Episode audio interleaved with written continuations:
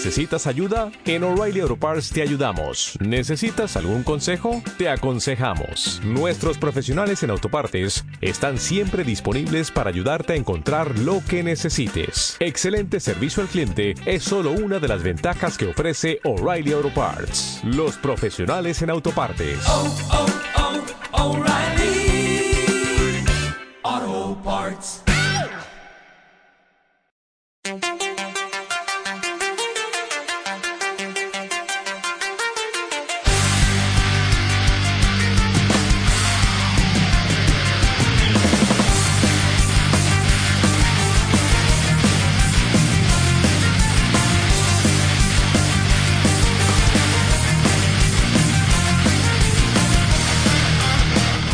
Amigos, bienvenidos a la segunda temporada de RPG Eternal Story. Muchas gracias por haber descargado este programa. Gracias por seguir mis aportes tanto en Twitter y Facebook.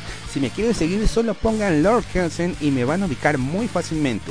Gracias por sus likes y recuerden que si el programa es de su agrado, por favor compártanlo. Muy bien amigos, empecemos la gran temporada de RPG Eternal Story. Este es el sumario.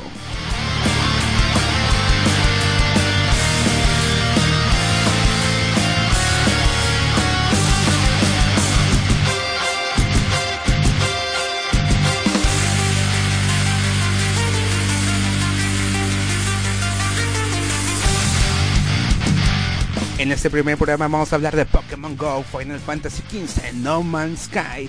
Vamos a hablar sobre la película de la semana, Pokémon la película.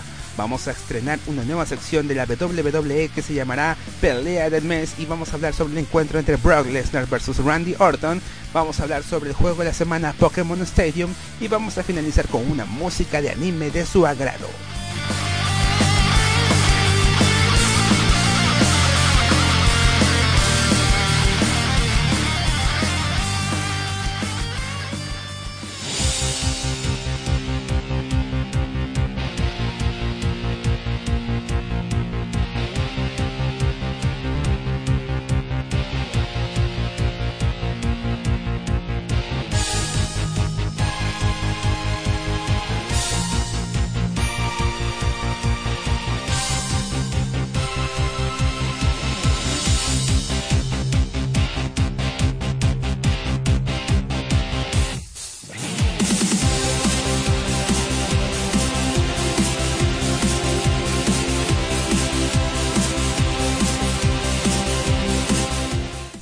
Go, desarrollado por Niantic y distribuido por The Pokémon Company, el cual fue lanzado inicialmente el 6 de julio del presente año, inicialmente fue lanzado para selectos países de Norteamérica y Europa, llegando a comienzos de agosto recién para Latinoamérica.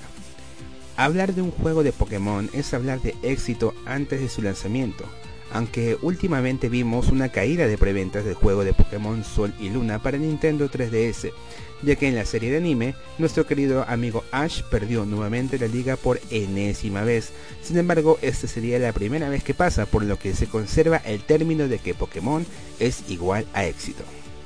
Sabemos que Pokémon inició como videojuego en los años 90, específicamente como un verdadero juego de RPG, contando así 7 generaciones, las cuales Pokémon aún se encuentra en la cúspide de favoritismo por los gamers y seguidores.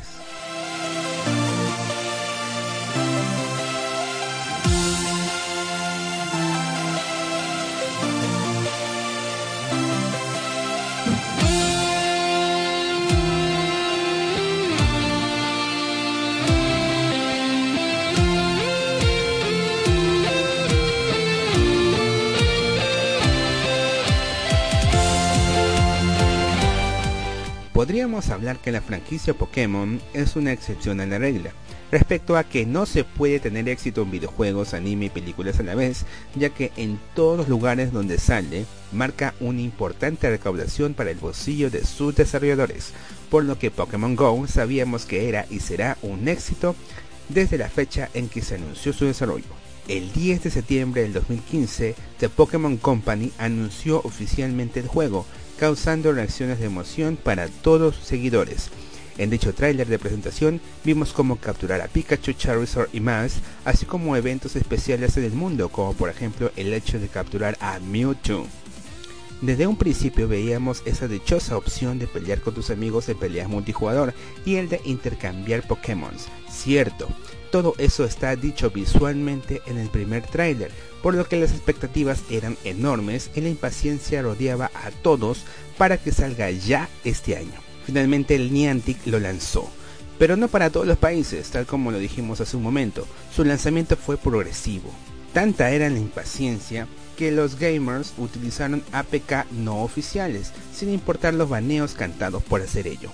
Finalmente llegó el día, y aquí en Latinoamérica fue un día soleado a pesar de que estamos en invierno. Todos los fanáticos retrocedimos más de 15 años. Era un sueño hecho realidad, tratar de ser un maestro Pokémon y lo más resaltante era que inicialmente teníamos que capturar los 150 Pokémon que todos, absolutamente todos conocemos. Es verdad, ya que los nuevos no todos lo conocen, ya que por si no lo sabían, en la actualidad existen 721 Pokémon en la lista oficial, más los que se contarán en la séptima generación.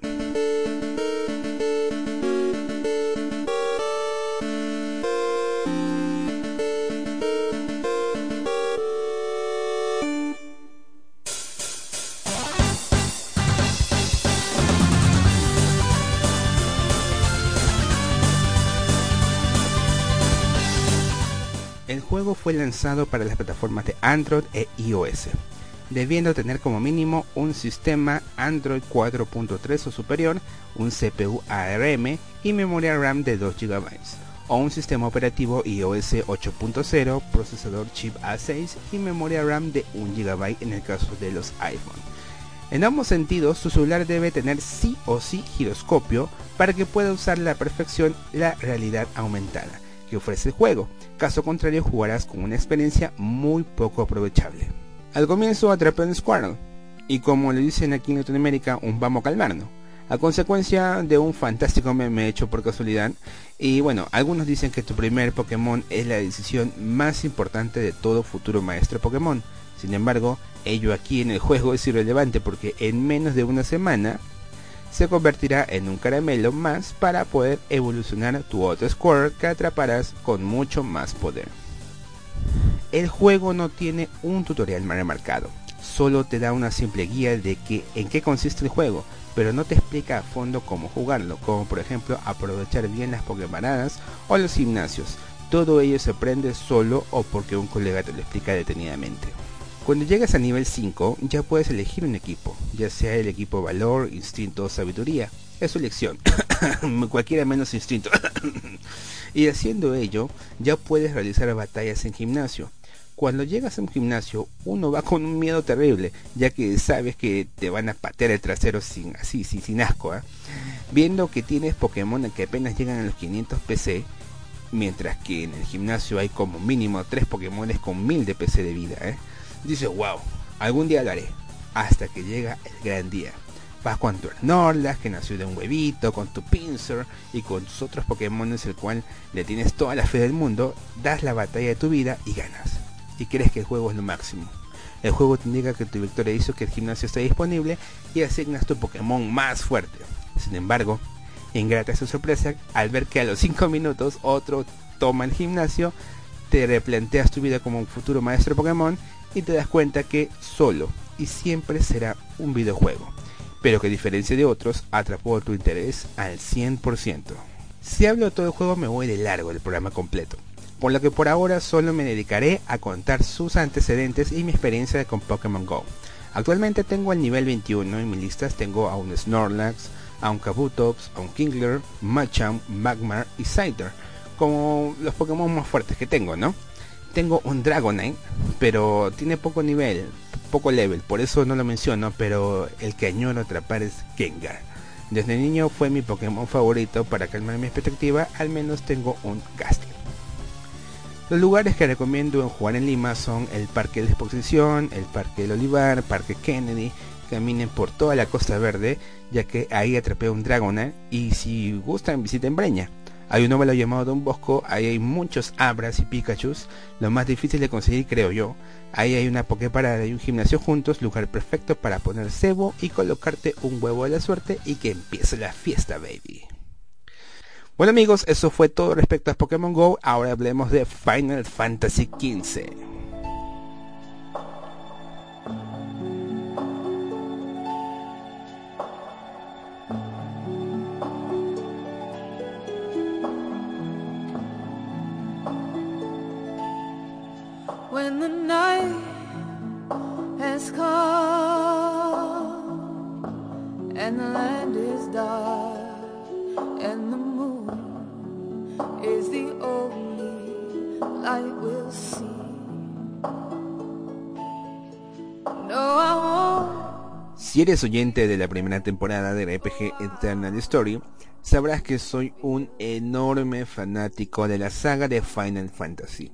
Inclusive dediqué un programa entero a hablar de la historia de este hito en los videojuegos. Sin embargo, ahora vamos a dedicarnos a hablar de Final Fantasy XV. El juego nació como un renombre del juego de Final Fantasy Vs 13 y tuvo más de 10 años de desarrollo.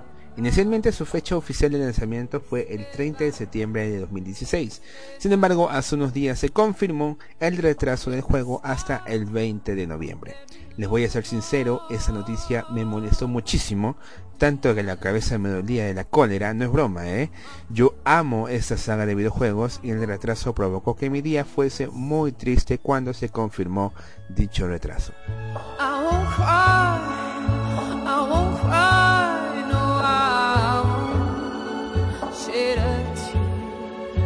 just as long as you stay, stand by. And all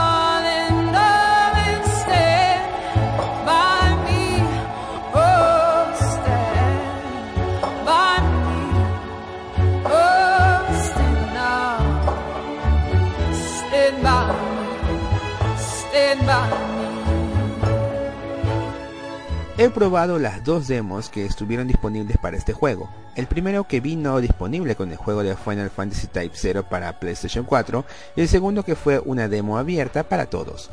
Me gustaron ambos, aunque creo que el que brindó más jugabilidad fue la primera demo. Tenemos un anime que se encuentra disponible en el canal oficial del juego y en Crunchyroll, y que actualmente goza de cuatro episodios. También tenemos su película King's Clayby, cuya fecha de lanzamiento fue el 17 de agosto del presente año por lo que todo apuntaba para el estreno del juego para el 30 de septiembre. Sin embargo, el director Hajime Tabata explicó que los motivos del retraso fue en sí para pulir su jugabilidad, ya que no quieren contar con un parche de lanzamiento y hacer un juego perfecto. Espero que así sea.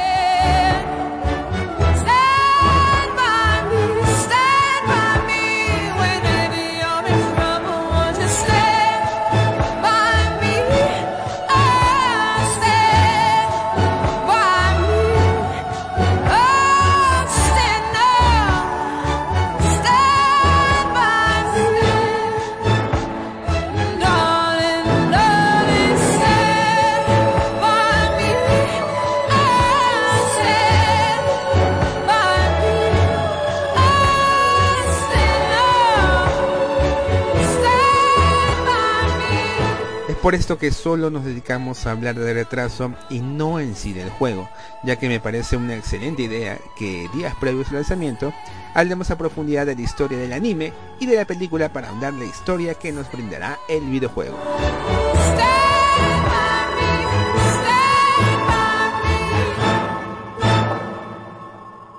Bueno amigos, eso es todo lo que tengo que decir de Final Fantasy XV. Ahora hablemos de No Man's Sky.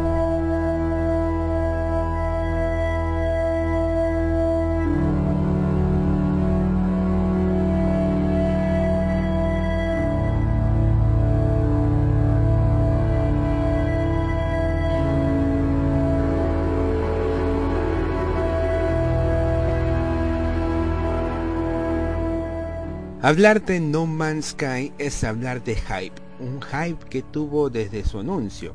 La idea de explotar trillones y trillones de planetas resultaba espectacular, ya que al ser yo un fanático de videojuegos de RPG, lo que caracteriza a todo el gamer de Sorama en los videojuegos es que somos de explorar y explorar y pasarnos horas solamente haciendo eso, explorando. Sin embargo, cuando probé el juego después de pasar por caja de la PlayStation Store y pagar mis 60 dólares, confirmé que el juego solo pesaba 6 GB aproximadamente y dije, oh, oh, aquí hay gato encerrado. Sabíamos que el juego era progresivo, tenía esa gran fórmula del que todos hablaban y que incluso está en una batalla legal por tema de patentes respecto a dicha fórmula. Sin embargo, no era lo que vi en su tráiler del E3, no lo era. Prácticamente no se parecía en nada. Lo que vi en dicho tráiler era un mundo más vivo, con mucha más fauna. Lo que vi en el juego era escenarios muy estéticos, pero con una fauna muy pobre y con una inteligencia artificial lamentable. Las batallas con los robots son pésimas, la historia es muy lenta para agarrar en la onda, en pocas palabras fui o fuimos víctimas de un downgrade alucinante.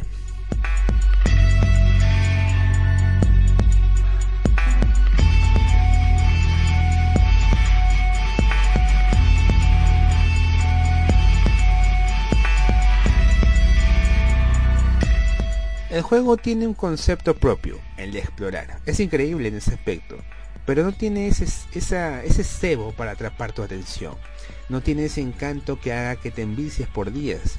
Si bien es cierto, cuando juegas las horas se te pasan volando, pero si tienes otro juego, prefieres ese otro juego, porque la trama se te hará mucho más interesante de lo que ves en No Man's Sky. Es que claro, uno cuando juega a explorar, por ejemplo, en un juego de RPG, tienes una historia férrea detrás tuyo, sin embargo, en No Man's Sky no pasa eso. Tienes que explorar y buscar algo que no sabes qué cosa es. Y si eres impaciente, lo dejas, pero si le das su oportunidad te gustará. Pero después de un tiempo lo vas a ir dejando, porque no ves que la trama avance conforme a lo que te imaginas. Ellos se visto en Steam. Más del 90% ha dejado el juego. Algunos amarillistas hablan que Pokémon GO tuvo más caída de usuario, pero no se puede comprar un juego free to play con un juego que paga 60 dólares para luego dejarlo. A mi recomendación, mejor espera un descuento del juego o una promoción para adquirirlo, ya que pagar 60 dólares te parecerá injusto para lo que te ofrece.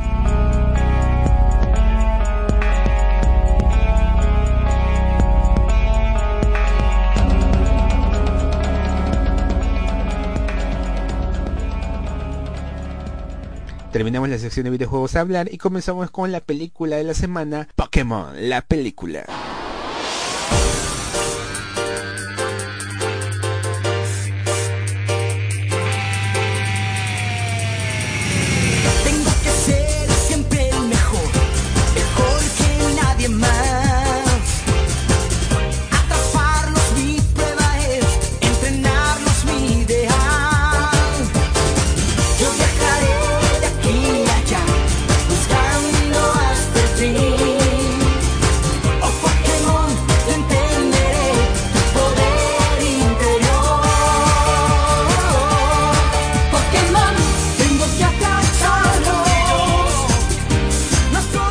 Hablemos de lo que fue Pokémon en la vida de este gamer. Todo comenzó como en aquellas épocas por la transmisión en señal abierta de la serie en América Latina. He visto la serie desde su estreno aquí, pero dejé de verlo desde la Liga Yoto por falta de interés. Fui de la generación que vivió los primeros 150 Pokémones, más el legendario Mew. Inclusive era de esos niños que cantaban el Poké Rap en las escuelas con sus colegas.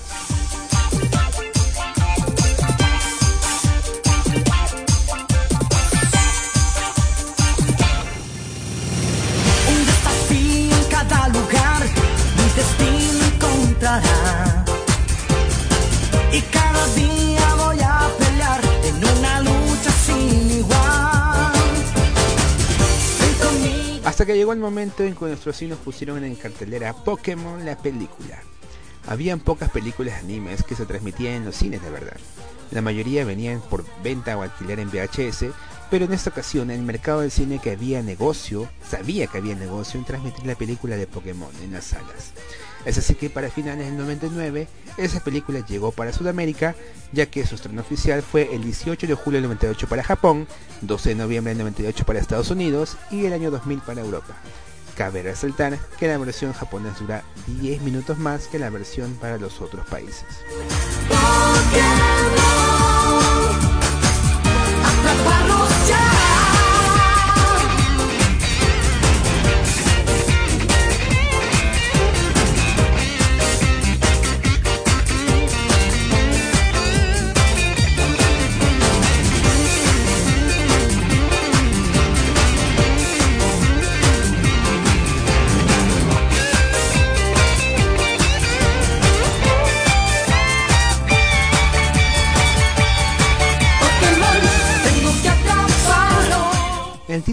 Con un pequeño entremés llamado Las vacaciones de Pikachu, del cual se podía leer que era un proyecto llamado Proyecto Pikachu.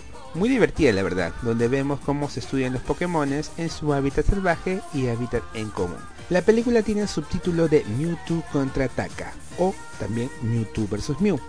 Y para la versión japonesa tenía una intro de cómo fue el origen de Mewtwo. Sin embargo, cuando la película fue promovida para Occidente, se borró dicha escena acortándolo 10 minutos para el público general. Si desean verlo, dicha escena se encuentra debidamente incluida en el Blu-ray original de la película.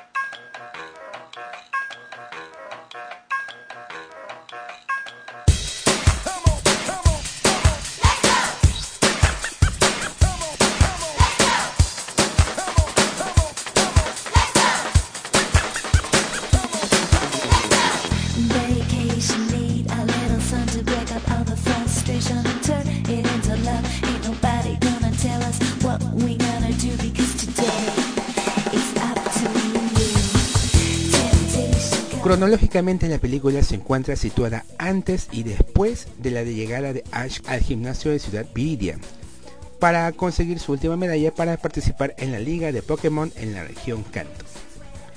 El equipo Rocket, dirigida por su líder Giovanni, deseaba un Pokémon tan fuerte como ninguno para ser usado como un arma militar para la conquista del mundo. Es así que se financia la creación de un Pokémon genéticamente poderoso, un super clon del extremadamente raro y poderoso Pokémon Mew.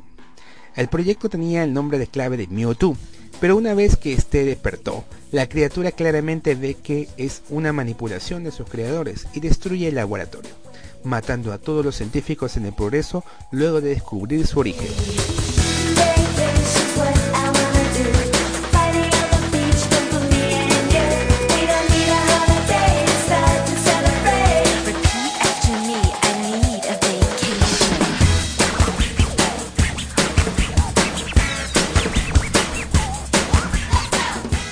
Giovanni llega intentando presentarse a sí mismo y hacer que Mewtwo sea su aliado, creyendo encontrar su verdadero propósito en la vida.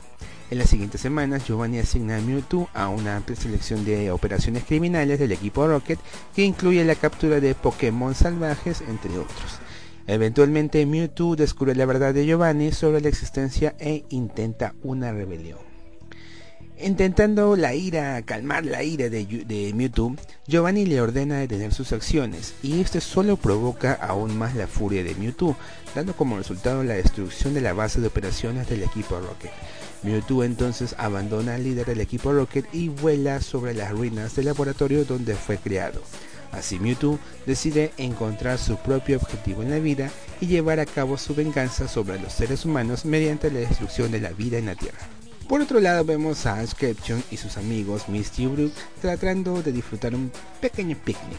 Sin embargo, reciben una invitación de un Dragonite para viajar a una misteriosa isla cercana a la costa llamada Isla Nueva, para encontrarse y enfrentarse en una tradicional batalla Pokémon contra alguien que se anuncia como el maestro Pokémon más grande del mundo. Cuando Ash, Misty y Brook finalmente llegan a Isla Nueva, son guiados por la asistente del maestro Pokémon, al salón principal donde solo tres entrenadores llamados Cory, Fergus y Nisha lograron llegar a la isla, pero repentinamente el maestro aparece.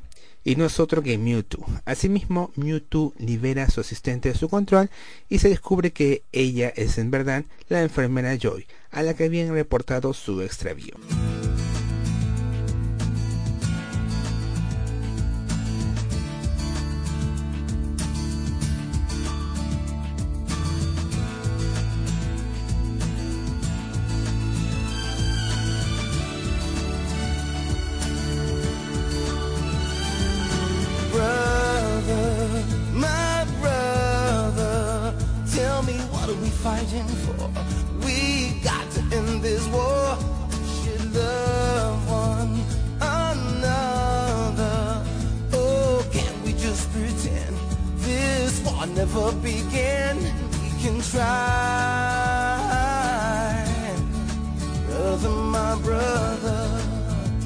Mewtwo reta a los entrenadores a un combate despertando a sus clones Venusaur, Charizard y Blastoise para combatir. El Venusaur de Corey el Blastoise de Nisha y el Charizard de Ash fallan en vencer a sus dobles y como premio Mewtwo captura los Pokémon de los entrenadores con intención de clonarlos. Ash se prepara a confrontar a Mewtwo de inmediato al reunir a los Pokémon originales y preparándolos para combatir a la armada de clones en una batalla. Ash intenta atacar a Mewtwo, pero es fieramente lanzado hacia un muro, solo salvado por la intervención de Mew. Mewtwo aprovecha la oportunidad y libra una batalla con Mew, así como los Pokémon naturales y sus clones combaten entre sí. Mew se niega a luchar al principio, evitando los ataques de su rival. Cuando el conflicto de Mewtwo y Mew llegan a su clímax, lanzan sus poderes para una confrontación final. Sin embargo, desesperado para detener la pelea, Ash se lanza en medio de la confrontación, recibiendo los dos ataques al mismo tiempo. En el centro de la arena, Ash colapsa luego de recibir los ataques y su cuerpo se convierte en piedra. Pikachu trata de despertar a Ash usando su ataque eléctrico para regresarlo a la vida. Lamentablemente sus esfuerzos son en vanos y esto hace que Pikachu se llene de dolor y llora por su amigo. Mewtwo se sorprende por el suceso y los otros Pokémon sufren por la innecesaria pérdida de vida. Sus lágrimas muestran un inexplicable milagro que al parecer las lágrimas de los Pokémon están llenas de vida y así Ash es revivido por ellos. Mewtwo se rinde, habiendo descubierto que no importa cómo nace uno, y que tanto los clones como los Pokémon originales tienen valor para seguir peleando y seguir viviendo. Mewtwo entonces borra la memoria de todos los involucrados en esos eventos y los regresa al lugar donde se encontraban antes de salir a Isla Nueva. Destruye el laboratorio y viaja con su grupo de clones buscando un lugar donde puedan vivir en paz. Sin embargo, aunque Mewtwo borró los recuerdos de Ash en Isla Nueva, aún es el blanco de Giovanni quien realiza otro plan para tratar de capturar y poner a Mewtwo bajo su voluntad.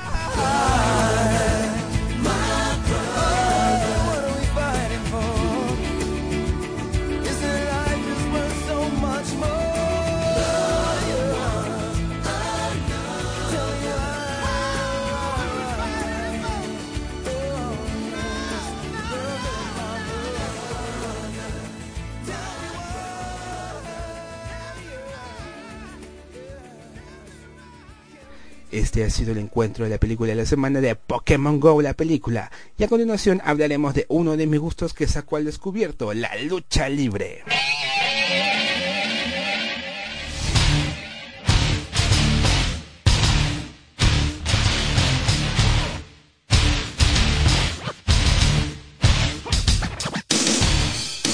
Soy seguidor de la WWE desde niño.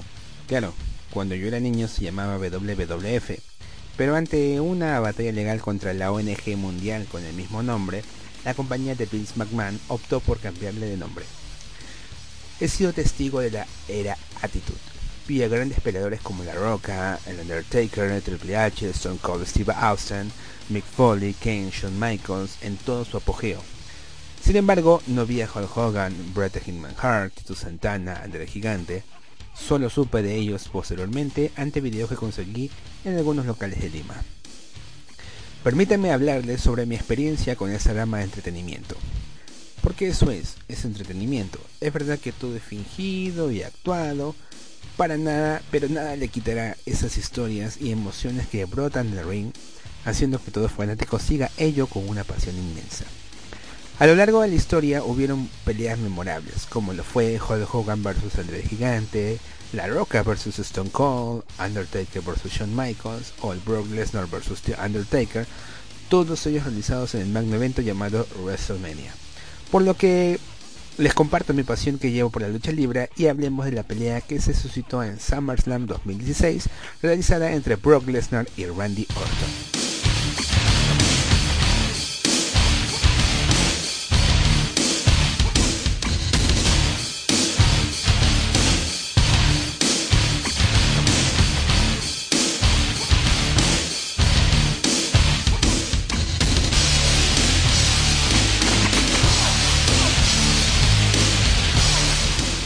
Un lado tenemos a Randy Orton, el asesino de leyendas que regresaba de una grave lesión y que prometía en su regreso hacerle pasar mal rato al peleador del momento, Brock Lesnar.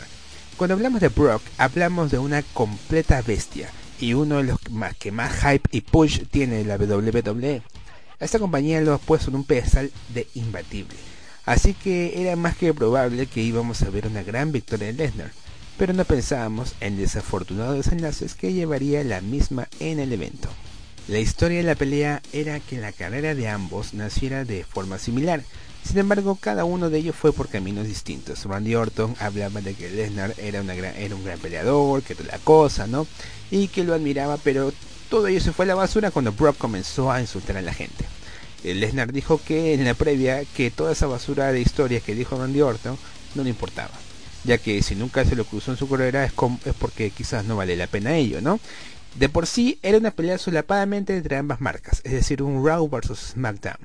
Sin embargo, esa historia no era del todo fuerte como para hacer una pelea estelar, pero sus protagonistas sí que lo eran.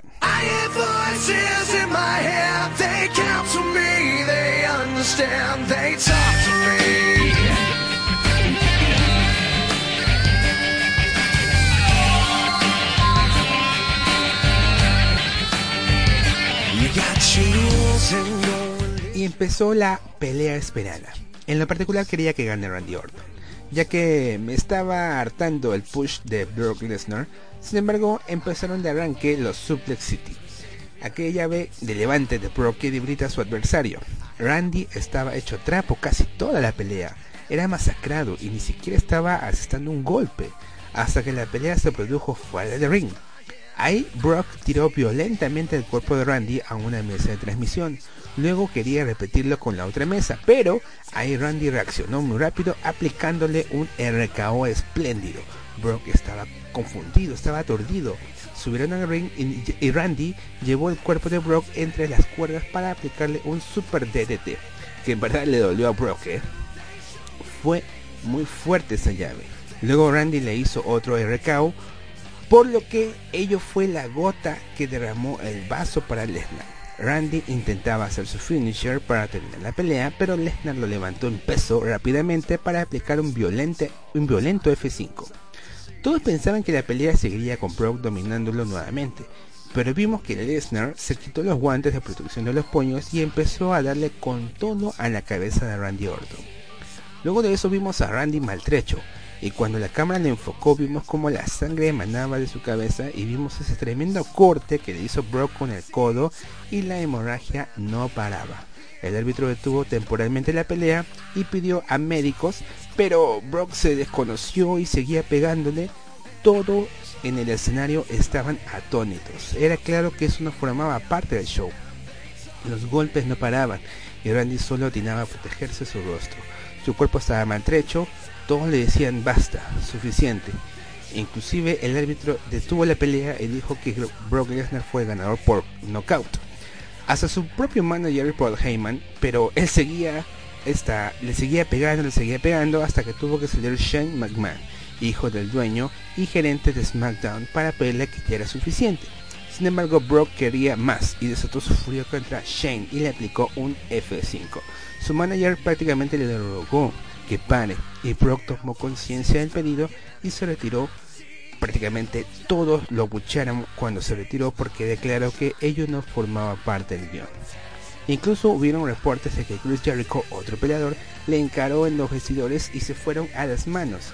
Sin embargo, quedará en la duda si lo que vimos fue parte del show o fue una de las pocas veces que vimos una masacre real. Conclusión, en desenlace la pelea me gustó, pero la forma en que se llevó a cabo no fue del todo buena, por lo que uh, lo catalogó como un momento clave para realizar otra gran pelea que tengan como protagonista nuevamente a Brock Lesnar. Terminemos la sección de la pelea del mes y hablemos del juego de la semana, Pokémon Stadium, para terminar el programa.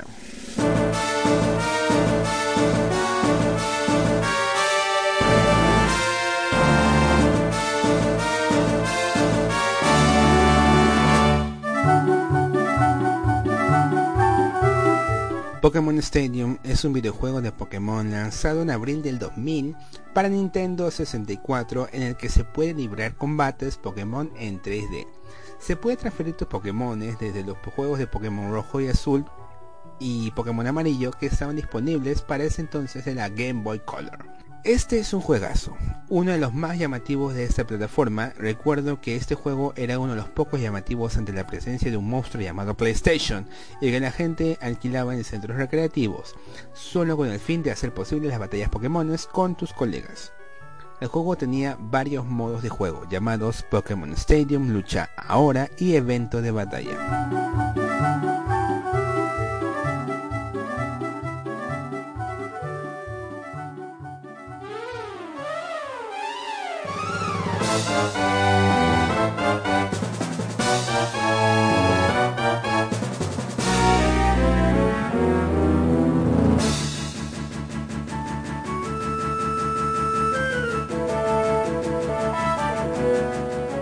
Vamos a concentrarnos en el modo Pokémon Stadium. Teníamos la opción de jugar en el estadio con diferentes niveles de dificultad. Podíamos jugar el castillo de gimnasio de líder, que consistía en enfrentar a los líderes de gimnasio de los juegos Pokémon rojo, amarillo y azul. Podíamos enfrentar además a diversos líderes de gimnasio, como por ejemplo Brock, que Brook, que se especializaba en tipo roca, Misty, especialista en tipo agua, Surge, especialista en tipo eléctrico, Erika en tipo planta, Koga en tipo veneno, Sabrina en tipo psíquico, Blaine en tipo fuego y Giovanni en tipo tierra. El alto mando consistía en enfrentar a los líderes de gimnasio más poderosos, los cuales son Lorelei, especialista en tipo hielo agua, Bruno en lucha roca, Agatha, especialista en tipo fantasma veneno, Lance, el que era el líder, se especializaba en tipo dragón volador. Rival, por último, después de vencer al alto mando que se te, se te, permitirá pelear con el rival, con rival, no tiene especialización, así que el jugador deberá arreglárselas al ganarle. El jugador recibe un Pokémon para el juego de la Game Boy.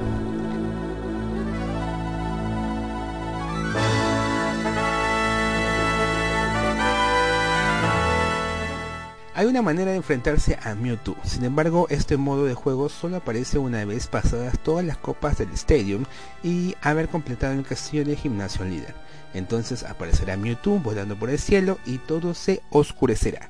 Aquí el jugador se enfrentará al último reto del juego que es Mewtwo. A pesar de ser solo un Pokémon, puede sin muchos problemas vencer un equipo de 6, por lo que el jugador pone a prueba sus habilidades de combate y estrategia en esa batalla.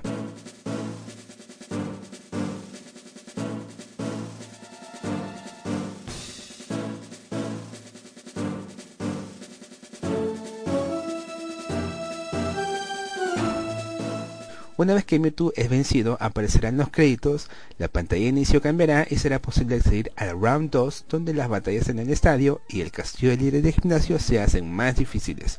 Cuando se complete, aparecerá Mewtwo y el jugador deberá enfrentarse a él para completar el juego. En pocas palabras, Pokémon Stadium es uno de los mejores juegos que puedes tener en la Nintendo 64. Tiene una secuela más que interesante y es para mí un gusto haber podido hablarles de este gran juego que forma parte de uno de mis favoritos entre todos los juegos que he jugado.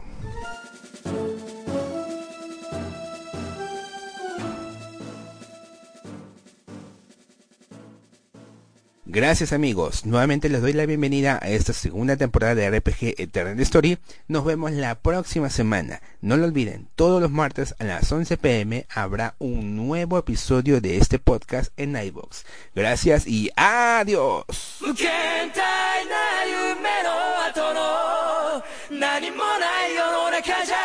そうさ愛しい思いも負けそうになるけど静しかしないイメージだらけの。頼りない翼でもきっと飛べるさ。Oh yeah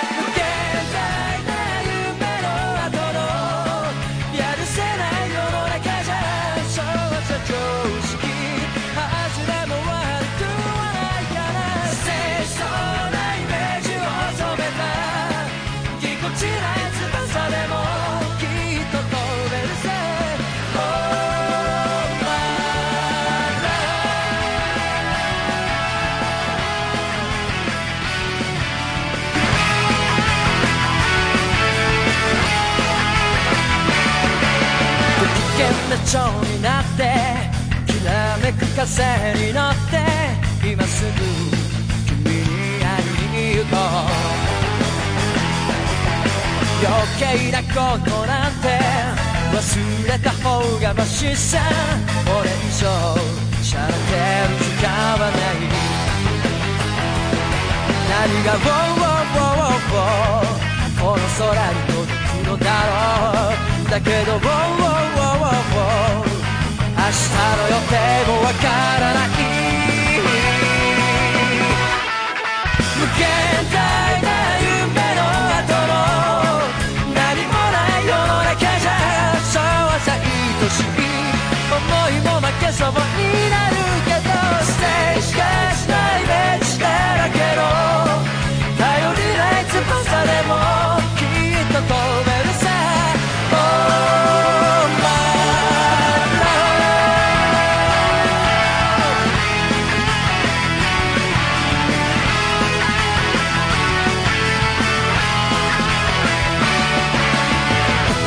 かれた蝶になって一途な風に乗ってどこまでも君に会いに行こう。曖昧な言葉って意外に便利だって叫んでる。悲壮聞きながら。何が「ウォーウォーウォーウォー。ウォーこの街に響くのだろう。だけど「ウォーウォーウォーウォー。期待してても仕方ない無限大な夢の後のやるせない世の中じゃそうさ常識外れも悪くはないから清掃なイメージを染めたぎこちない翼でも